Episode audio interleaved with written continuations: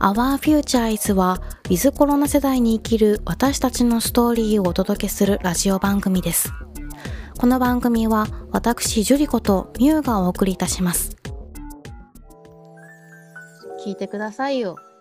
どうしましたいや今さっきね行きつけのスーパーに行ったら、うんま。さかの臨時休業でおう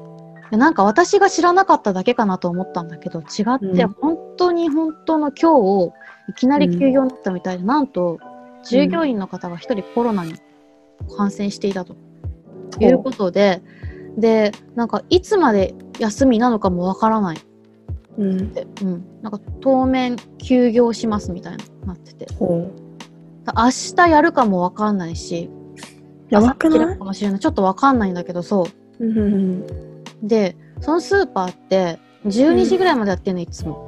うん。だからあの家も近所だし結構ね遅い時間夜9時とか10時とかに平気で行くのよ当てにしてそこが空いてるのが当たり前だからうん。で今日もさあの、うマヨネーズとかさ欲しくて買いに行ったんだけどさ、う休んマヨみネでー、ズねマジかと思ってだけど、まあ、一応うんうちの周り、他にもスーパーいっぱいあるからあそうだと思って、うん2番目に近いスーパーに行ってみたらそこ閉まっててももう真っ暗で、うん。やばいじゃん。そうだからなんなんだろうねその2番目に近いスーパーはもうちょっとこう閉まるのが早かったのかもしれないけどうん。知らなかったからさ行きつけのところが閉まってるってうん。まあ食料がある程度ちゃんとある状態でスーパー行ったからまだ良かったけど、うんこれでもう食べるもんがない全くないっていう状態で12時まで空いてるスーパーを当てにしてたらやばかった今日買いに行こうとしたものはなんかプラスアルファ的なものだからまだ良かったけどうんい。やびっくりしたねそして怖いでねすね。うんうでん。もなんか私いつもスーパーで買い物して、あのその買ったものをさ袋に入れる時にもしかしたら、自宅療養してる人も買いに来てるかもしれないなっていうのはうん。考えるようになってんの一応うんで帰ってきたら買った品物を全部拭いたりとかはしてるんだけどでもやっぱり怖いよねまあね。だって自分のレジした人がもしかしたら感染したかもしれないしうん。でももっと怖いなって思いました長いオープニングでしたが始めますか。はいさて、どうも皆さん、こんにちは。こんにちは、アフューチャーイズのミュート。ジュリコです。ということで、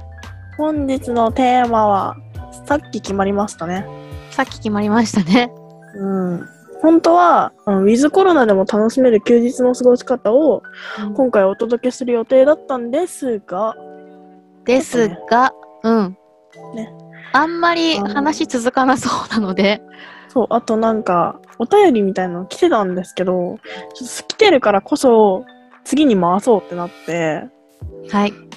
でなんかさっき話してたなんかコロナ禍になってからの恋愛についての話したくねって言い始うえめちゃいっいいね。てちょっと恋愛恋愛話しようぜ恋バナ、みたいな、うん。せっかくね、女子二人でやってるからね、そうそうそうそう女子なんで一応みたいな、そうということで始めていきましょうか。始めていきましょう何も話すこと決めてないけど、うん、コロナ禍になってからの恋愛についてということで本日はやっていきますはい、これは話したいことたくさんあるけど、うん、私が話すと結構ディープになっちゃうので、ディープみーちゃんからいこうかな。みゆちゃんから。うん。なんか、あの私最近気になってる方がいらっしゃるんですけど、おちょっとやめてくんない いやいるんですけど、うんなんか、そのコロナ禍になってから出会ったんですよ。ーうんうん。 2月ぐらい、うん、末とか。うんそう。だから、今年の2月になって出会ったから、まあ、真っ只中じゃないですか、コロナ。うん。ウィズコロナ時代が始まったぜ2年目だぞおおみたいな感じの時だったからなんか、まあ、みんなデフォルトでマスクするようになりましたねうん。でマスク問題ってあのニキビとかもあるけど恋愛面でもあってうん。何がやばいって好きな人の顔未だに覚えられてないっていう やばいよねどうしようこれ聞いてたらいや聞いてないと思うけどあの、なんだろう。目しか出てない、目から上しか出てないそう状態の顔ってさ結構さ、実際の顔と印象違うんだよね。そで、あと申し訳ないんだけど、自分のことはたまにあげるよ。う。うん。マスク美人、マスクイケメンっているじゃないうん。で、あ、結構、まあ、イケメンとまでいかないけど、まあまあかっこいいかなと思って、マスク外してみたらめちゃめちゃ残念みたいなこともうん、なくはないというか、あうん、ないです。うん、ないことにしておこう。 逆もあるかもしれない。なんかこう、トータルのバランスが良くて、パーツパーツは普通なんだけど、トータルのバランスがすごい良くて、マスク外したらものすごい決めない。マスクするとちょっとこうなんかこじんまりした感じになってしまうっていう人もいるかもしれないけど、上半分と下半分のイメージ、全然違うよね。うん。で、なんか、あの、本当にね、上、上のところ、ここのところ、このね、わかるこのね、うん鼻から上は、はいなんかめちゃくちゃ塩顔っぽいわけ。うん。で、かつ、なんか結構、なんだろう、オフィスカジュアルみたいなタイプ。綺麗めの服を着るんですよ、その人。うん。だから、割と、なんか、なんて言うんだろう。あの、どこにでもいそうなイケメンに見えるわけ。うん。なんだけど、どこにでも行きそうなイケメンがね、マスクを外した瞬間に、あの、見えるんですよ。ここにやつが。やつとはヒゲ。あヒゲがね、あーある方なんですよ。ーあそれを見て、それかつ口も見えるじゃないですか。全パーツが見えた瞬間に、あ、こんな顔なんだって思ったの。初回会った時に、ー。それご飯をは食べいにい意味で悪い意味でどっちでもなく。どっちでもなく、 どちらでもなく、まあなんか、あ、こんな顔なんだって思ったの。うん。で、そのそれは初回で終わりました。まあ、次会いましょうねってなって会ったんですよ。なんか、毎回なんだけど、待ち合わせの時に、なんか、周りを見渡しても見つからないわけ。本当に。でなんでこんなに見つかんないんだろうなと思って、見つかんねえなと思って、ずっと探すわけよ。だから、ずっと待ち合わせの時は、私は電話をかけています。相手がイヤホンしてても、電話をしてる風の人を探すようにしてる。で、あと服装ね。服装で見抜く。そう。じゃないとマジコロナ時代生きていけねえよって感じ。もう噛んだしね、今ね。もうん。うなんか、本当に困るのが、マスク詐欺と、詐欺、詐欺られたのがそういうんじゃなくて、なんかマスク詐欺と、あの、マスクによって顔を覚えられないっていう現象。あ恋愛においては一番変な、ちょっとね、 ネックだね。ーまああの好きな人の顔ほど覚えられないっていうのはうん。もともとある現象らしいんだよね。そうなんですか、うん。らしいの。なんかわかんないけどなんかねあの恋は盲目っていう言葉あるじゃない。うん、あれあながちただのことわざでもないみたいでだから実際その好きな人を見るときって脳が何かを発してるかなんか分かんないけどなんかね顔をちゃんと認識できないんだって嘘でしょ。らしいよマジでうんすごいっすね。なんかでも私もコロナ前に好きになった人のことを思い出すと、なんかね顔がね、思い出せなかった当時やっぱりそれは、あの、チリさんに問題があるとかではなく、そうそういう、あれなのね。現象なんだってうんなるほど。それはなんかこう顔立ちが薄い人だから覚えられないのかなとか思ったけど違うんだよね割とはっきり。りした顔立ちの人でもなんか好きな間は顔が思い出せなくて好きじゃなくなるとパッと顔を思い出せるの、あるらしいよそういう現象マが、ジでうん、でもそれが、多分マスクによってさらに加速するその顔を覚えられない現象がそう。マスクって本当に不便だよね。透明のマスク作ってほしい。そうだねなんか透明になったなってさ、ちょっと息がさ、なんかさ、 息が出た時の、なんか曇る感じ。ダメだよね、あれは。ちょっとあれながんかマスクとしてあったらちょっと怖いよね。マスクした顔とさマスクしてない顔って違うじゃない、違うね。ね今このコロナ禍においてうん人と親密な関係になるんだったらマスクした顔とマスクしてない顔と2種類覚えなきゃいけないんだよねそう。待ち合わせするときはマスクしてる状態じゃないうん。で食事とかするってなったらマスク外すじゃないうん。で両方顔覚えなきゃいけないんだよねそう、大変。でも、ある意味、女の子はアイメイクすらしてれば、ちょっとリップ、それっぽくしてても、なんとかなるんだね。ほら。なんとかなるじゃんでもさリップメイクの方が楽じゃないだって塗って終わりだよね楽アイメイクってこうさこう工程が多いじゃんこうライン本引き当さにねそうそうメそう。色塗ってメインカラー塗ってなんか涙袋にこう明るいの塗ってでなんか持ちを良くするためのアイホールにこうなんかアイシャドウベースも塗ってみたいないろいろあるじゃない省あこうと思えばいくらでも省けるんだけどアイラインだけにするとか、あるんだけどでリップってさもうここに色があるだけでいいじゃないなんなら色付きリップでいいじゃない、うんで顔立ちによってはなんかそのアイメイクを凝るよりうんうんリップに色を足した方が映える人っていうのもいるのねうん顔に色があると急に映えるみたいなどんだけ目描いてもリップの色が薄かったりチークがなかったりとかするとなんかこう化粧薄く見えるみたいなタイプもいるしだか